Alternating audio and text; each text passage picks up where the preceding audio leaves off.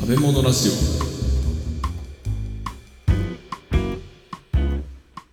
オカチャ料理無糖武藤拓郎です武藤太郎ですこのラジオは少し変わった経歴の料理人兄弟が食べ物の知られざる世界をちょっと変わった視点から学んでいくラジオ番組ですはいじゃあ早速本編いきます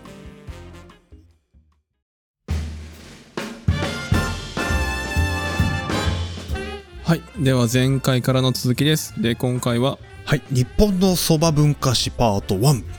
日本のそば文化史うん、まあそば文化始まりますって話ですね、まあちょっと気になるのはパート1ってついたところですうよんね、まあそば文化史はずっと続いて最終的に時そばに行くわけですかはいら、はい、もうもうこのシリーズそのものなんですけどね ああそういうことね、はいあー急にここからまだ一一から始まるかと思ったよなことないマジかと思っさたすがにもう台本上7話目まで来てますんでね、ああそうね、うん配信もっと増えてますけど増えてるはい、で前回までは植物としてのそばがどんな特徴を持っていたかっていうのを見ていきましたはいでこれによってえどんな厳しい環境でも育つとうんうんうんある種無敵だねっていうことが分かってきましたよね。そうだね、うん、で当然ですけど休耕作物飢饉に耐えられる作物として、えー重用されてきたとうんうんいう歴史があります。はいはいえー文献上日本で最も最初に登場するのは西暦でいうと722年722年何時代だ事故722年はい奈良時代ですね奈良か、うんなんと立派な平城京ですね。あああったね、うん平安は泣くよなんで。あそう泣くよだね、はい。今一瞬泣くよが出てきて、うんその前なんだっけえーなんと立派な平城京。はい。ダメだね今日あの出てこないね言葉に、出てこないですか頭の中でこうつぶやいて思ったはい。722年、養老6年ですね。養老6はい年。大宝律令より少し後。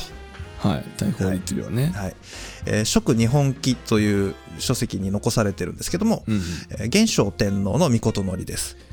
元正天皇うん、当時の、そう、天皇陛下のね、天皇陛下ねが、あの直、御事のりをだ発してるんですよ。こういうことをやりなさいよっていうメール出してます。ああはいはいはいえー飢饉に備えて番頭だから遅い稲ですね番頭大麦小麦、えー京麦を植え備蓄せようんいやそばを植えて備蓄せよと。ね、飢饉が来ると基本的にもう米文化ですからこの時代徐々にね、うん、もう米植えろーって水田だー稲作だーって言ってる時代ですよおうだから米取れないとやばいからその米が取れなかったらもう田んぼからどうせ水なかったりするわけじゃないですかはいはいはいでどうせ飢饉って言ったら日照りだったりするわけですねうんうん暑いんで、うん当時まだ。なんで、えー水が干上がっちゃったらそこ畑でしょってで、そこに麦とか植えたらどうよっああそういうことね、て。で、それを、あの、ちゃんと備蓄しときなさいよと。ああ備蓄をしようしようと、うん。っていうことを言ってるわけですね。はいはいで、これね、えーっと、一番最初が、この722年というだけでもう数年に一回これ出てる。へーえ数年に1回うん。もう何度も何度も、まあ、10年後とか5年後とかに、まいった、えー、みことのりとかね、うんえー偉い人からこう命令でね、じゃあ麦植えろとか、そば植えろとかっていう指示が飛びまくってる。へっていうのもねえ、うん、 700年代800年代って結構基金の頻度高いっすよ、そうなんだ、平均してね1年半に1回基金来る感じ1年半に1回そうもう普通に割ると1.5年に1回ってなるかマジでらうんえそんなヒントそんな 頻度あうんえすっていうかええって感じ じゃんうん1.5年にっていうのはあのなんか大祭りとかさあ のワールワールドカップの倍の速度で来るってことでしそょうそうそうそうそうそれ結構だよねそうかなりのペースで基金が来るんですようんうんうんまあこの当時はねちょっとした不作があると基金になっちゃったりするんで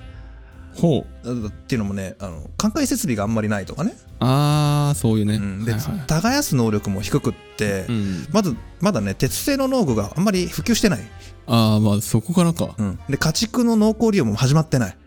あそうなんだ基本人力、へえそれは確かに効率が上がらないねはい、だから肩荒らしって言ってであのどっかの田んぼがダメになっちゃったらそこ放置して他のとこに行くみたいなことをやってるわけですようんうん、うん、まだこの時代はね、はいはい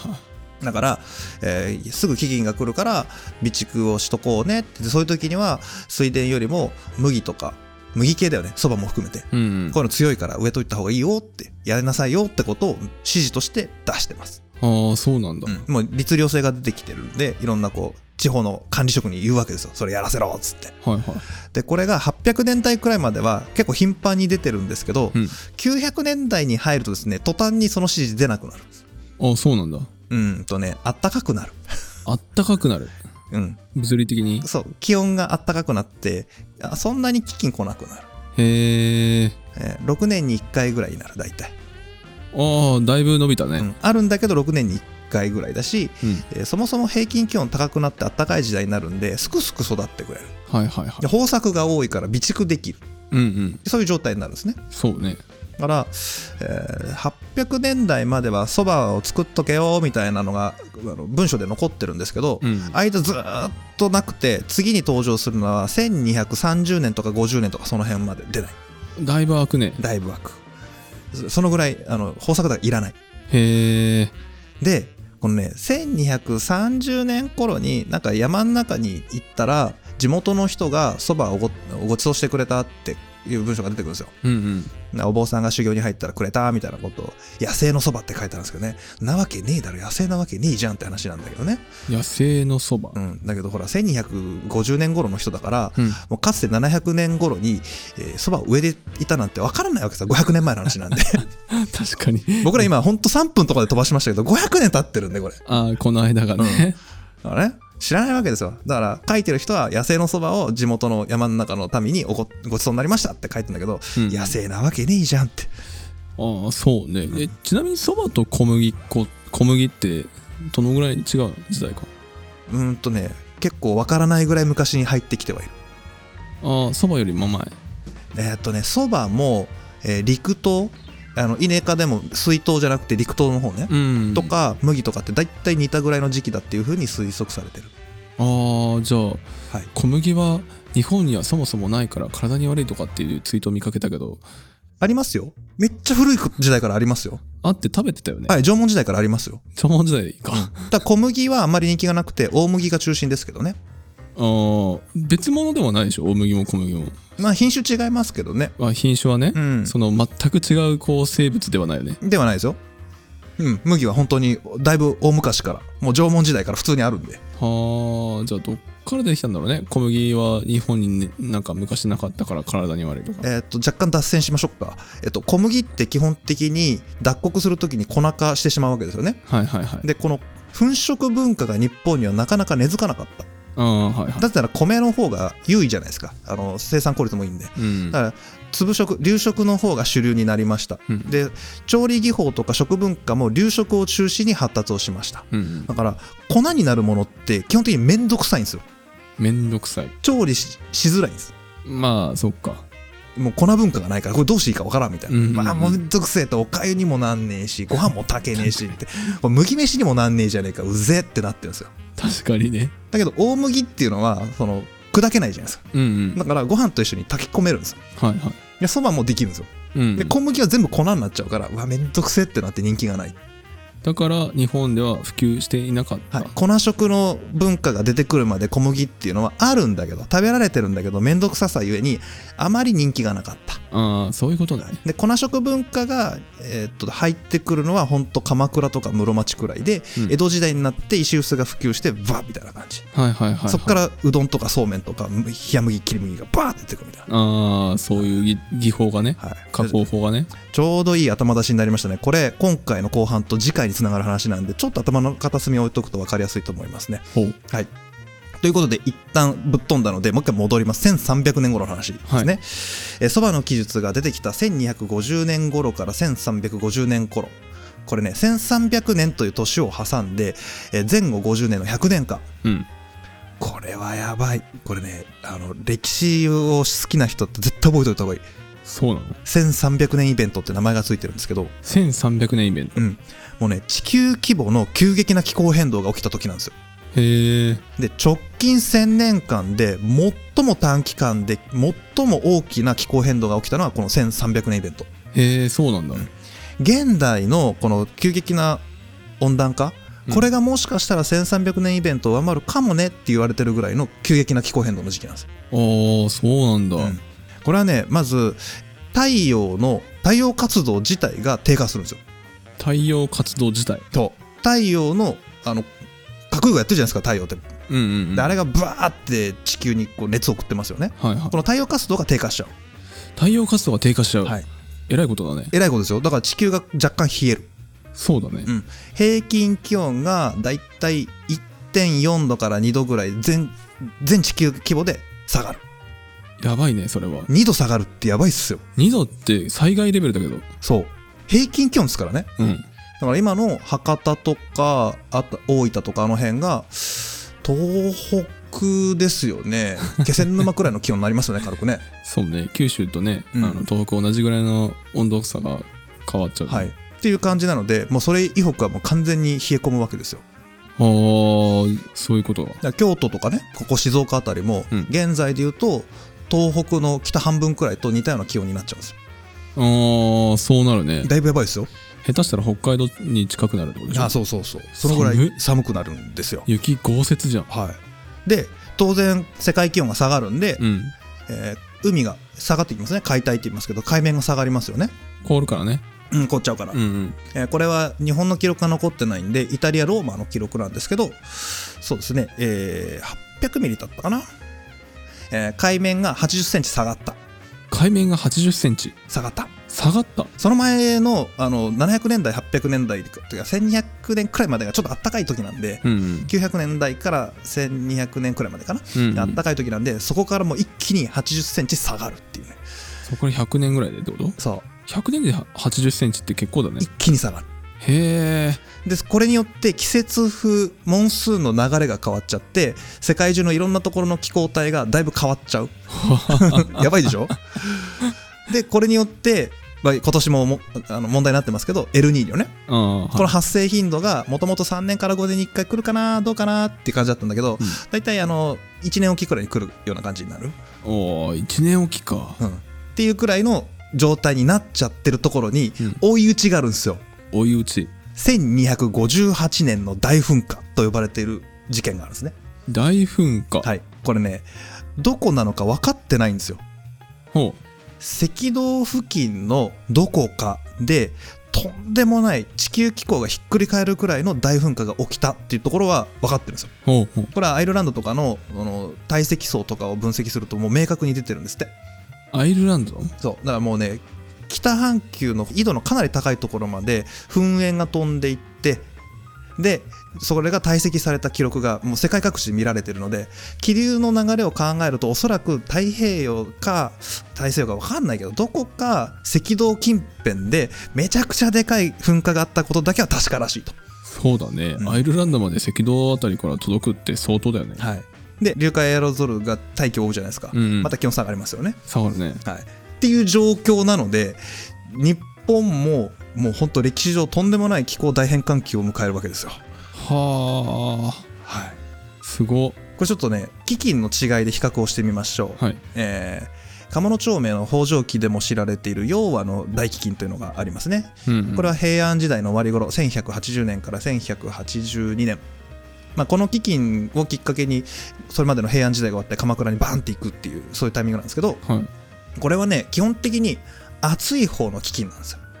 1180年頃だからそううん、春が暖かくてでその勢いでもう夏めっちゃ暑くて雨降んなくて干ばつだぜみたいなああ平和な方がそう割とね割と、まあ、平和でもないこれは凄まじい日本史上記録に残るほどの大飢饉なんだけどねああそうなんだ、うんただ地域が限定されるんですよ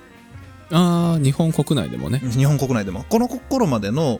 飢饉っていうのは基本干ばつが多いんですねうんうんで西日本は干ばつに弱いうんで東日本は干ばつに不作なしって呼ばれていてうんへえで雨年雨の降る年はあんまり豊豊作にならないよねっていう環境なんですってほうほうそのぐらいえー東と西で農業状況が変わ違ったらしいんですよそうなんだはいだから干ばつの時はもう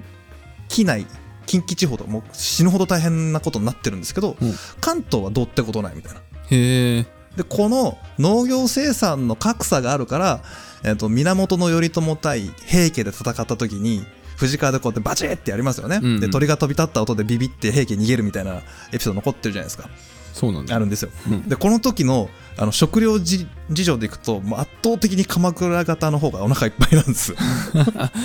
そういうことかそういうのももちろんあったんじゃないかって言われてますまあその時代の食料備蓄量はねだいぶ戦況変えるよね、かなりねうんかなり先生も伸びますからねうんはいでここから50年後ですよ1230年から32年はい寒気の飢饉というのがあります寒気の飢饉か寒気っていうのは年号ですからねああそういうことはねい、まあ、えー50年後に飢饉がやってきますもう完全に鎌倉時代になってます、うんうんで源家ももうみんななくて、えー執権北条泰時の時代ですね、はいえーこれはね冷夏です冷夏死ぬほど寒い夏です、死ぬほど寒い、はい、京都の公家の日記ではね、うんえー夏に雪が降ったという記録があちこちで見られるぐらいの異常低温の夏です雪が降った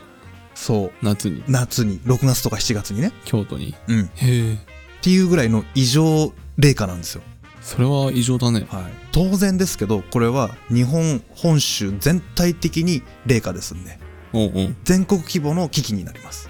まあそうだよね、はい、でこれでもう北条泰時が「もうやべやべ」っつって「もう武士のやつらお前ら贅沢するんじゃねえ」もう無理なうん納税とかさせるんじゃねえとかっていう指示をこう、えーいろんな自党とかに指示飛ばすわけですねはい、はいはいはいでなんとかこう抑えたんですよギリギリねだいぶ被害いったけどうんうんなんとかやりくりしたんですね。で、うんこう言ってる時に、あの、原稿が来るわけよ。 原稿モンゴル。ああそういう時代なんですよ。この後に商家の飢饉っていうのが1258年から60年、まさに1258の大噴火のタイミングで、やっぱり日本も大飢饉が訪れるんですね。はあはあはあはで、これは日本がこうなってるだけじゃなくて、当然中国大陸も同じように大飢饉来てますから。あまあずあの世界規模だからね、はいで、モンゴル地方っていうのは今の中国という国土でいくと北の方にいる民族なんで、うんうん南下政策を取りますよね当たり前ですけど撮ってたね寒いから、うんうん、で来るわけですよ南へ南へとああそれでそあそこまでなんだろう、はい中国のだいぶ下の方まで下がってきてたもんね、でペルシャ地方とかもね、うん西は西であっちの方も南側も攻めていくっていうことやってるわけですよねああ、えらい時期なんですこれそうね、はいでこの商家の飢饉1258年の時にはもうその噴火によるエラゾルとかもあるんで、うんうんもう大飢饉になって日本全国が寒冷化してしかもちょっと天候悪くなるじゃないですか噴火の影響で、うんうん、疫病流行っちゃうんですよ疫病じゃあもうやってられるかって農業なんかやってられるかって言って農村を捨てて野党になったり山賊になったりするまあこれ教科書的に悪党ですね、うんうんうん、あがもうブワーッと全国に登場しちゃあもう追われてねう、うん、荒れてくどんどんまあ、でこれ荒れてくもんだからさうん、あの鎌倉幕府としてはもう治安維持にめちゃくちゃコストかかるわけですようんうんあっちの成敗せこっちの成敗しなきゃって言ってるんだけど各荘園の管理者である地頭とかね国士とかは自分のところも不作だからなんとかせにゃいかん、うんでどんどんどんどん働かせないと農業生産できんじゃんだからどんどんどんどん役務を負わせるわけですよ働けっつってこれやれあれやれってほうほうほうそしたらまたその荘園で働いてる農民たちがふざけるなーってなってまた悪党が増えるっていうね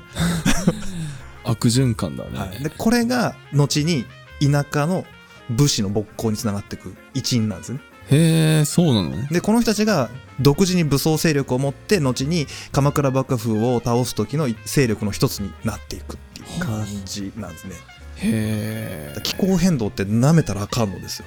そうだね、でこんな環境だからさ米だけに頼ってる環境ってちょっと危ないじゃないですかまあまあ確かに、だからもう平安時代のこと奈良時代のことをちょっと思い出して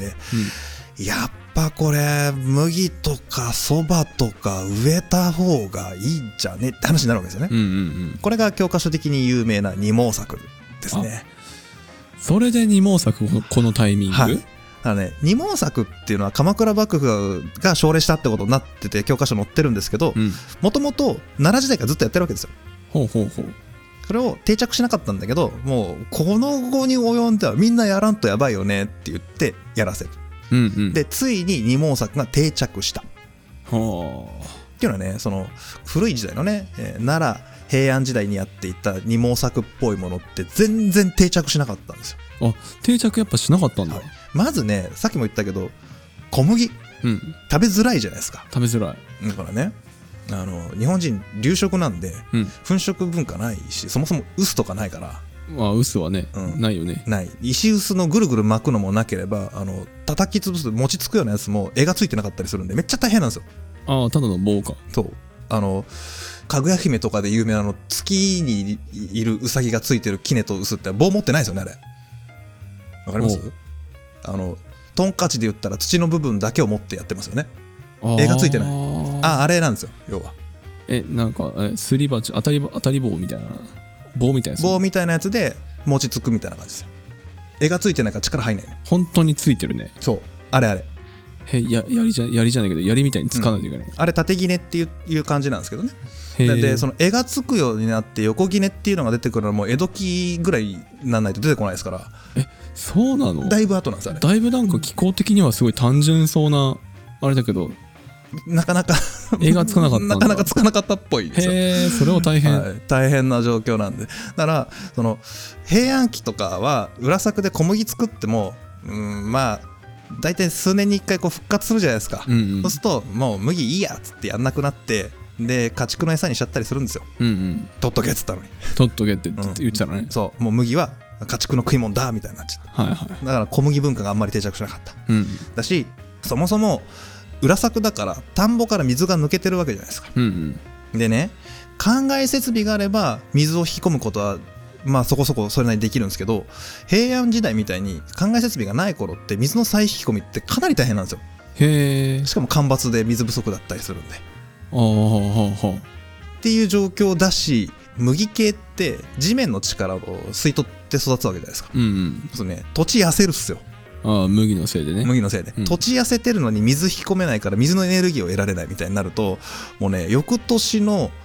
田んぼが大変なのだかああそっかそっからあんまりやりたくないうんうんだから基金の時だけやるみたいな感じでもうほんと臨時栽培なんですねうんうん平安時代っていうのはところが鎌倉時代くらいになってくるともう農業技術がだいぶ進歩してくるんですねうん例えばさっきちょっと言いましたけど平安時代だと鉄製農具を持ってる普及率っていうのは、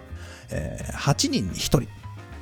人に1人うん鉄のクワ持ってるの8人に1人なんですわへえそんなもんなんだ、だから持ってる人が貸してあげるとかその地主の人が持ってて順番に使いなさいよって回してあげるとか、うんうんその国司がこうやって貸してあげるとかそういうことやってるんですねうんうんで鎌倉時代くらいになるともう全員持ってるみたいな感じね全員持ってるそうもう基本的に農民は、うん、鉄製農具持ってるのが当たり前だよねっていう状態になってますああだいぶ違うねうんでこの頃になるとねやっと牛とか馬が農耕に利用されるようになる濃厚にまあ耕すのにね牛の力で耕せるんですよはいはいはいはいあのねもう今で言ったら機械化したようなもんなんでめちゃくちゃこう農耕面積広がるんですよねそうね人力には限界があるからねそうなんですよっていうかむしろ平安時代までとかめっちゃ人力でやってたんですよねねえめちゃくちゃムキムキだったろうね、ううん、ん、もう牛はあの牛舎を引くためのものであるうん食べるものでも働かせるものでもなかったんだよ当時はああそうなんだ、鎌倉時代になってやっとそういうことがやられ始めるようになるじゃないですか、うんそうすると家畜がいるんで家畜の糞便が肥料になるわけですよ ああ確かにでそれまでは、えー、と藁を焼いた灰とかを入れてるんですねうんうんこれに糞便混ぜたらめっちゃいい有機肥料になるんですよそうだねだから二毛作やって土地が痩せてもそこに肥料ぶっ込めばいいっていう状態になりましたよねうんうん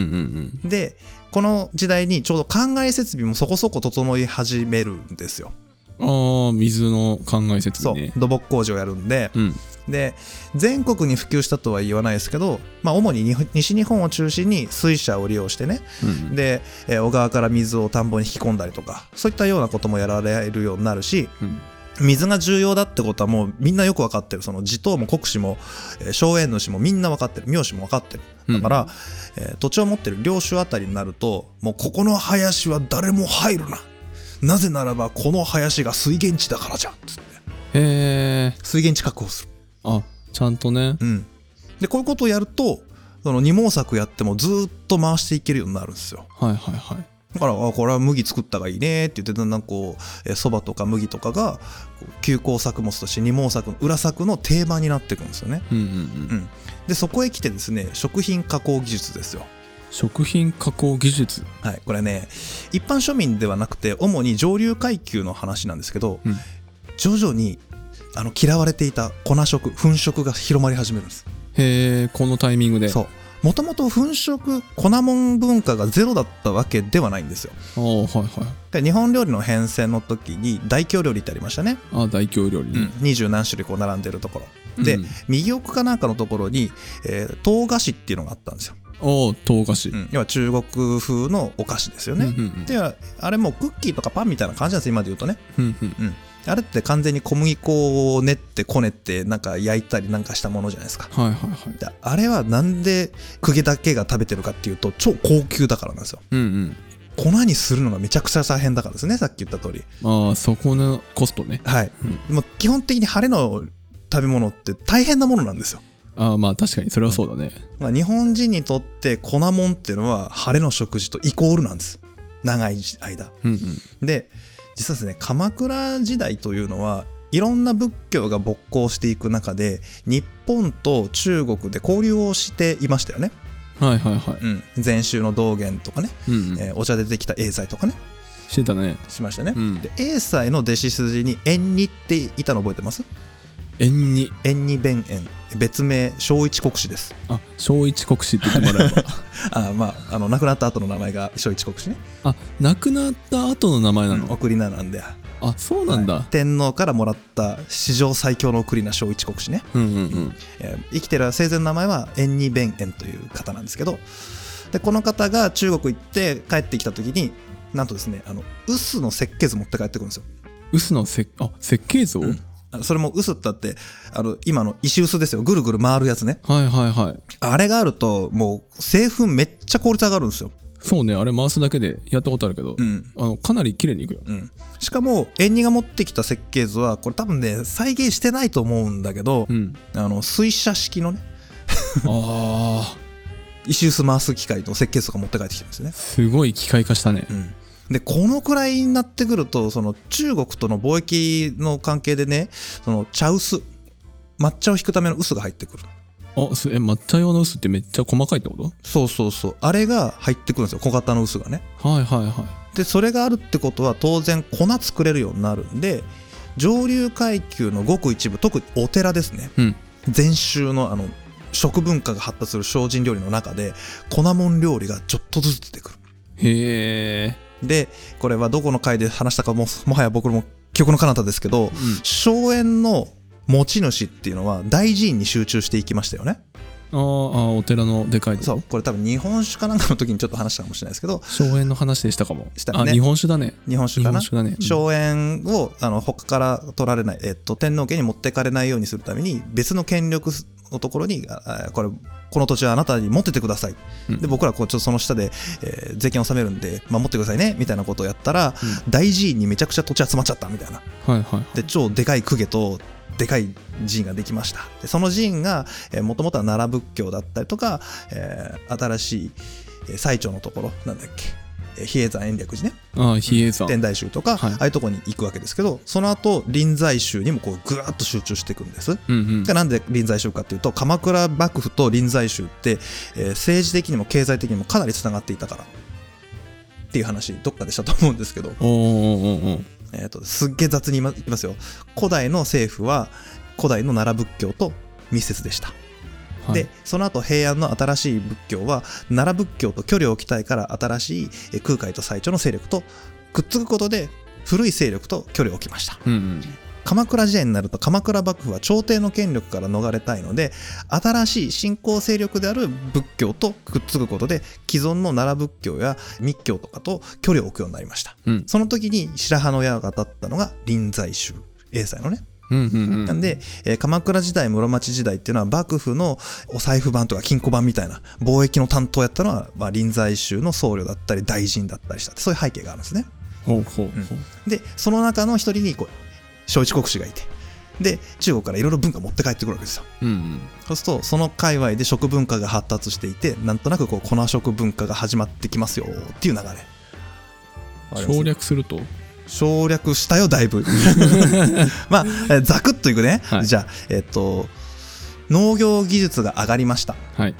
これによって二毛作ができるようになりましたうんで食文化食品加工技術っていうのは政府とつながったりとかえー貿易のところで力を発揮した特定の宗派臨済宗が中国と直接やり取りをすることによって文化とかえー物品ですねうん技術を輸入することができましたはいはいはい結果それらが全て集約された要は荘園と技術と文化が集中した全集の中で粉食文化というのが発達しましたよと、まあ、ざっくりとこんな流れですかあーまあそうかでっかいお寺のその集まりができたからそこにこういろんなものがいっぺんに集まってそうですそうですで技術も全てこうフルセットでこうはい噛み合わさるように発展したと、うんああはいはいはいぐわっと集まってきたうんうんこれはもうほんと精進料理の勃興のところ日本料理の編成も合わせて聞いていただきたいところですね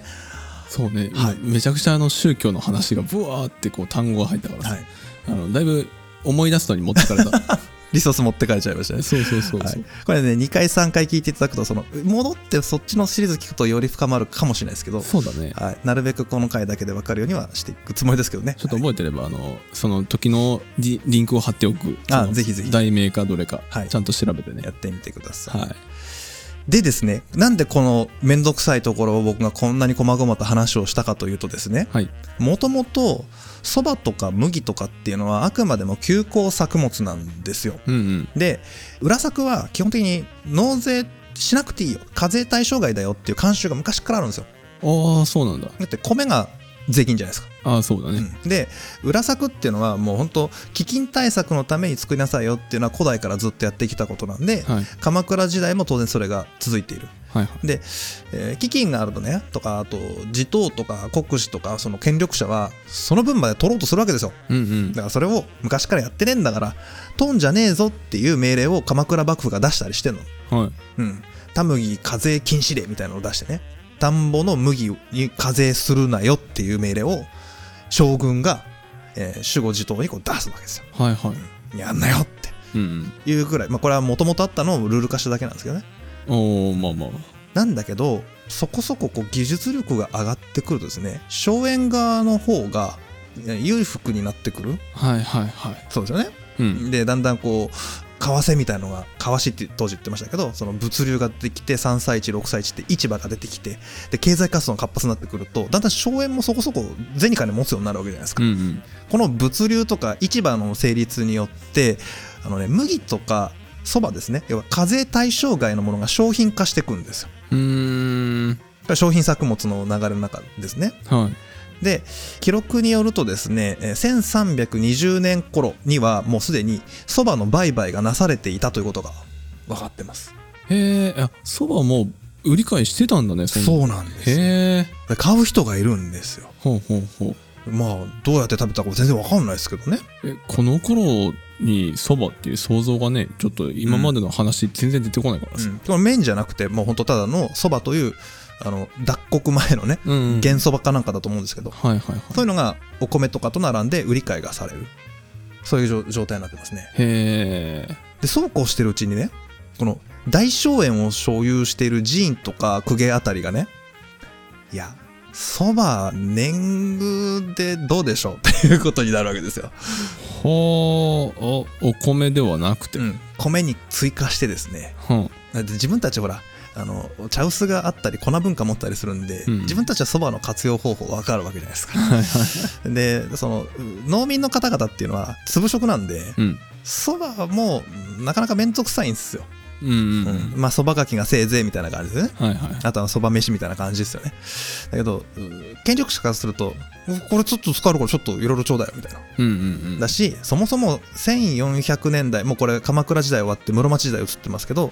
ちょいちょい飢饉が起きたりとか、あとね、戦乱が近づいてくるんですよ。もうぼちぼち応仁の乱なんですよね。ああ そういう時代ねそうそう。そのぐらいになってくると、もう、えー飢饉と戦乱で荒れてくるじゃないですか。うんうんそばも年貢でいいんじゃねみたいなことになって、ちょっとこう訴訟問題が起きたりとかするわけですよ。まあちょっとやりすぎだろっていう反発は出てくるよね出、てきそうですね、うんだからそあの年貢になったりこう売り買いになったりしてこう今度そばの実自体がねえ商品としていろいろと動き始めてくるああはいはいでこのタイミングで室町幕府っていうのはより貿易頑張ったんですよああそうなんだ、あの足利義満三代将軍なんかはもうああの長江貿易ですか頭下げれば銭くれるんですね喜んで頭下げますはーいっつって頭下げちゃうタイプのあああったねありましたね中国にね、はい行って金をもらうみたいなそやうつ銅線全部もらっちゃえみたいな銅線か、うん言ってるような感じなんでで環合貿易とかやったんですけどもとにかくもう商人頑張って貿易したらいいじゃんどんどん行けみたいなうん臨済宗もが頑張って船出して行ってみたいなことやってるわけですよね。はいはいはいそうするとあのいろんな食文化とかそのそれにまつわる物品器具ですよね、うんうんまあ、正確にこの場合だと,、えーっと臼ですね薄臼のあのいい臼日本でまだねあの石工の職人さん育ってなかったんでほう回転式石臼って輸入物が最強なんですよああそういうことねで日本でも模倣して作れるんですけど例えばこう京都に本物というか大元が入ってくるじゃないですか、うん、うん、これコピーしますよねはいでコピーしますよねコピーしますよねっていうと大体天竜川くらいまではなんとなくギリ使えるんです けど天竜川から越えて東側行くともう途端に使い物にならないぐらい劣化品ばっかりになって全然粉引けねえじゃんみたいになっちゃうんですよへえまあ静岡でも西部ぐらいがギリギリギリギリリっていうまあそういう状態になってくるんですそうなんだだからそのちゃんとしたものが手に入る環境にある京都五山とかね、うん臨済宗でいうとねああいったところでそばが食べられ始めるようになってくるほうほうほうでそばだけじゃないですよもともと、えー麦もありますからだし、えー中国っていうのはそばよりも麦を麺にする方が早いですから、うんうんうん、作米とかねうんどんとかねそういうのがあるんでもともとほううんと中国もひ広ございますんで、はいはい北の方は麦文化が発展してますからね、うんうん粉食文化は長いわけですよ向こうの方がい歴史が、まあまあまあだから先に石臼文化持ってるんですけどねうんでそこからやっぱりその貿易を通して、えー小麦文化みたいな小麦料理文化みたいなのを仕入れてくるわけですよ、ああその文化自体もねそうそうすると今までこう作米って言ってちょっと餅みたいなパンみたいなやつだったのがこれ麺いけんじゃねってなって、うんあの三輪そうめん的なそうめんになったりとかでその麺って言っても麺の作り方ってこう手でよるとかねうんうんビローンって伸ばすとかいろいろあるじゃないですかああるねあの、ね、切れるようになる切れるようになるうん、切る伸ばして平たくしたのを包丁で切るっていうことができるようになるああよくあのテレビで見るやつそうまそあう今ほとんどこう切ってるじゃないですかそばでもうどんでも切ってるねあれね綺麗に切るためにはそれなりの調理技術とですねあと鉄製の包丁というものが必要なんですよ大きいまな板とか大きい綿棒とかまあそうね、はい平らなやつだねんなもん普通ないんだこの時代ないんだ、うんその調理技術が発展した特定のジャンルの中でしか使えないでも高級器具なんですあれへえあれがブワーって一気に広がるのは室町幕府の終わり頃戦国時代から江戸初期にかけて一気に庶民に広がっていってうん庶民全体に全部広がったなーっていうのは1700円くらいなんですよ、ああだいぶ後だねまだ結構かかるんですまだ、うんで石臼もまだまだ全然広がってないからこの集約されたところで切り麦文化っていうのが出てくるうんうんで、えー麦麺の切るやつね切り麦っていうのはねはいはいこはれが1300年から1400年頃だろうと言われていて、で、えー記録に残ってるのだと厚麦冷麦うんどんっていうのが出てくるまあうんうんどんってのはうどんだね、いはいはういん、厚麦っていうのは茹でて熱いうちに器に盛って汁つけて食べるやつうんうん冷麦よく聞きますね、冷麦ねうん、茹でた後冷やして洗ってそれを器に盛って冷たまま食べるものほうほうほこれが冷麦うはいはいはいでうどんうんどん当時はうんどんって書いてますけどあれどういう字だようんどんんうん、オンドンって、まあ、ワンタンみたいなやつをもじってこう新しく作った言葉らしいんですけどね漢字的にはすごい字だねこのうんどんっていうのは切れ麦の中でも熱い汁の中に入れて食べる、ああまあ、はいわゆいるかけうどんみたいなスタイルねはいはいはいこういう切れ麦にはこういう3パターンがありますよみたいなのが1300年代から1400年代、えー室町の初期から中期くらいにかけてもうすでに広がっていたとうんうんだからあの麦の方がグルテンあるから麺作りやすいのようんああそうねつなぎがねそうそうかん考えなくていいからねでこれを見てたのがてかずっと両方同時に並行してやってたのがだからえっとそば、の葉っぱをあえ物にして食べるよとかうんうんそば、蕎麦飯にして食べるよとかそばがきにして食べるよっていうのとその切り麦の文化を両方とも抱えて持ってたのは大寺院とかね、うんああいうところなんですよ。えだからついに今までは休耕作物だからそばっていうのは、えー上流階級は食べてこなかったんですあんまり。ー、ああそうなんだはここでついに上流階級がそば食を開始しますあはあはで庶民は相変わらずそば飯とかで砕けちゃった部分はそばがきにするとかあ、うんえー保存して取っとくとか、まあ、そんな感じであの生産者側の食文化と税金として受け取って調理する上流階級文化っていうふうにこうそば文化が二分していくっていうこういう感じなんですねうーんこれが室町ルネッサンス食のルネッサンスみたいな室町ルネサンス、そうここからだんだんそば切りに変わっていってうんでお寺をスタート地点として蕎麦屋へと行く流れが時そばまでの途中なんですよほう次回のところでねこのあちらっとそば切り出てくるかもっていう予感をさせるところから一気にそば切りが誕生してその後の発展までいきますかああそうなんだ、ら、はい、バサッといきますよ、まさとね、はい、どうっすか今日はちょっとテンション上げめでいきましょう 前回暗かったっつったらちょっと上がってき たねちょっとねはい、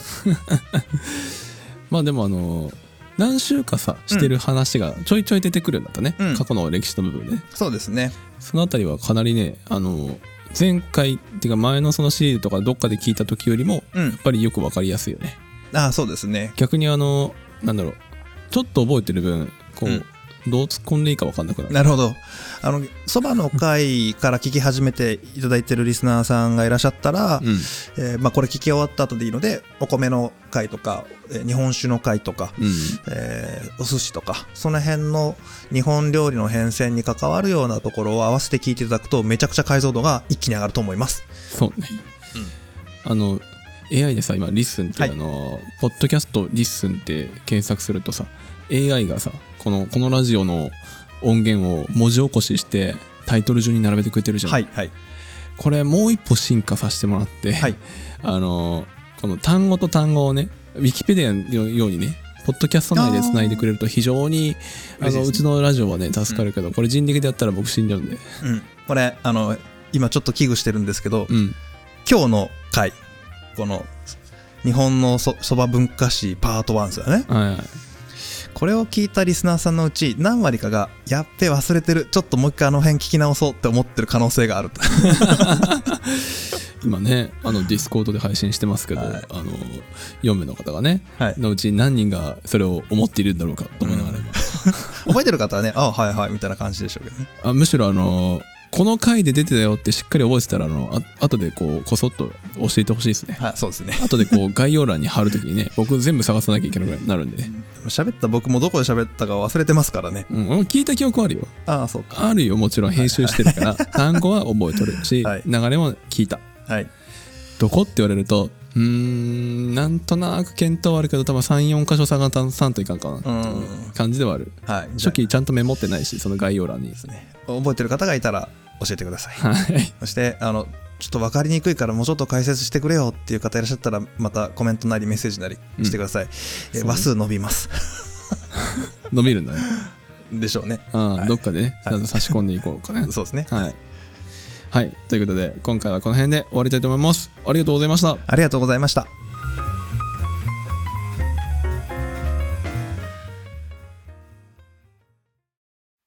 はいじゃあお願いしますういっすこんにちは食べ物のサポートな食べられごめんダメだごめんこんにちは食べ物ラジオサポーター兼えっ、とオフィシャルラジオえー、オフィシャルダメだ 酔っ払ってダメだね全然回ってないね口がごめんねこんにちは食べ物ラジオサポーター兼オフィシャルデザイナーの西村です今食べ物ラジオではうん活動を応援してくださるサポーターの方を大々的に募集しておりますもっと食べラジオの話を聞きたい and ご越道集というそこのあなた私たちと一緒に一緒に一緒にサポーターになりませんか詳細は概要欄またホームページをご覧くださいサポーターコミュニティでお待ちしております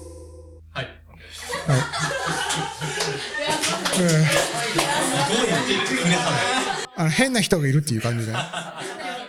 どっちみち変な職業なんだからいいやと思って